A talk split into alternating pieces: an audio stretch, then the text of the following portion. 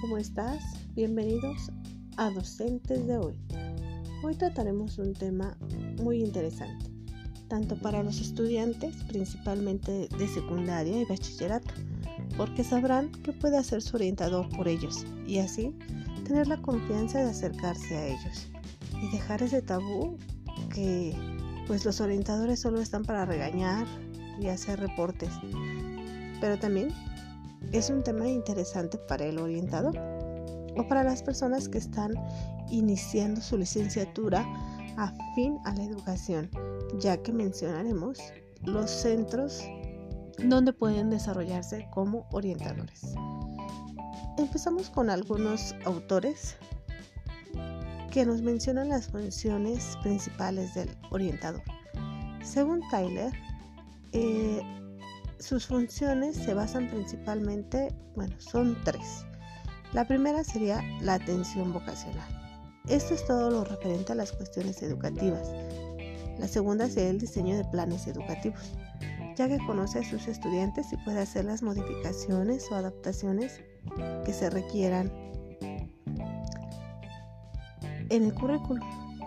Y a la contención emocional, aunque esta parte eh, es muy importante, debe referirse principalmente al psicólogo, más bien ser atendida por un psicólogo, pero el orientador puede ser ese primer contacto de apoyo. Mientras tenemos otro autor, Rodríguez, él nos menciona cuatro principales funciones.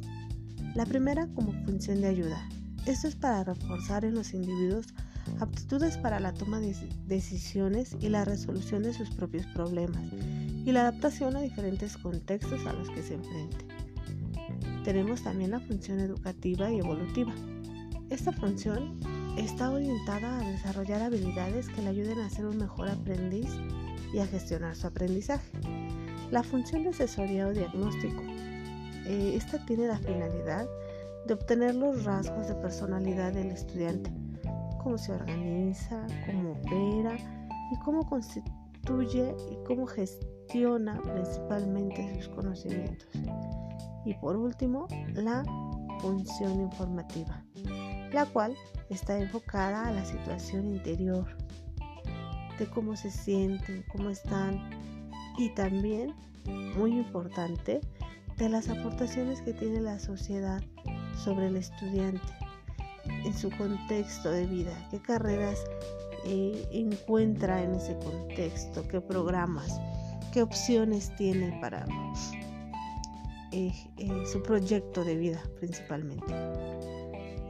debes saber, tú como estudiante, que el orientador pues es un apoyo principalmente, te puede apoyar con tu aprovechamiento escolar, técnicas y hábitos de estudio, en la formación para el trabajo, en la educación sexual, principalmente en estas etapas de la vida donde los chicos se encuentran completamente confundidos y ansiosos por descubrir su sexualidad, en educación para la salud, cómo se, cómo se relacionan con ellos mismos y con otras personas, en la orientación para padres de familia, aquí en Escuela para Padres, tareas administrativas, en la coordinación de actividades con directivos, docentes y personal, de asistencia educativa y la participación del consejo escolar.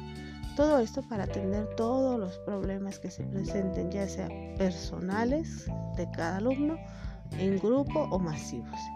Así es que si tienes alguna duda, algún problema, alguna confusión o cualquier tema, sabes que con toda la confianza tu orientador va a poder apoyarte con cualquiera que sea tu caso. No tengas temor, no están para regañarte, no están para levantar reportes, están para, como su palabra lo dice, orientarte. Y pues bueno, vamos ahora con la parte especial para los orientadores. El primer ámbito, eh, el principal ámbito donde pueden desarrollarse, pues es el ámbito educativo. ¿sí? Por lo que puede desarrollarse profesionalmente, bueno, al menos en México, actualmente pues en escuelas secundarias, públicas y privadas, aunque yo considero que un orientador debería de estar presente desde la educación inicial, el kinder. Ahí deberían, deberíamos de tener nuestros primeros orientadores, ¿sí? En escuelas públicas y privadas, Ajá, en bachilleratos de igual manera, privados y de gobierno, y pues por obvias razones en las universidades, para que te ayuden a saber eh, pues hacia dónde vas enfocado y cuáles son tus habilidades o tus perfiles vocacionales. Y pues también pueden desarrollarse en centros psicopedagógicos, ¿verdad?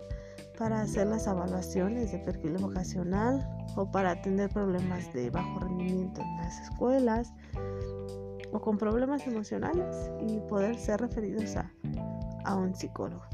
¿Qué te pareció este tema? Importante, rompemos con un tabú, conocemos acerca de nuestro orientador y podemos acercarnos con tal confianza. Por el día de hoy es todo, me despido, hasta pronto.